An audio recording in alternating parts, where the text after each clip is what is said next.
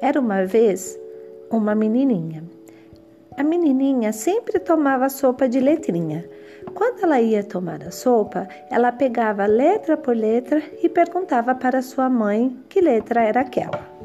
Ela foi se interessando, se interessando pela letra, até que ela percebeu como as letras eram importantes para sua vida. Essa menina cresceu e a sua mãe, quando era pequenininha, sempre contava historinhas para elas, narrando os personagens da historinha, modificando letras de músicas, fazendo rimas, enfim. Ela foi percebendo a importância da leitura também na vida dela. A menininha passou a ser uma adolescente que começou a estudar, estudar, até que virou uma professora. Hoje, a menininha é uma professora de língua portuguesa.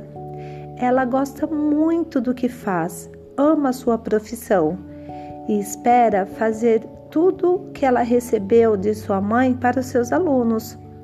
Será que você, aluno do sexto ano, é capaz de adivinhar quem era essa menininha? Pense.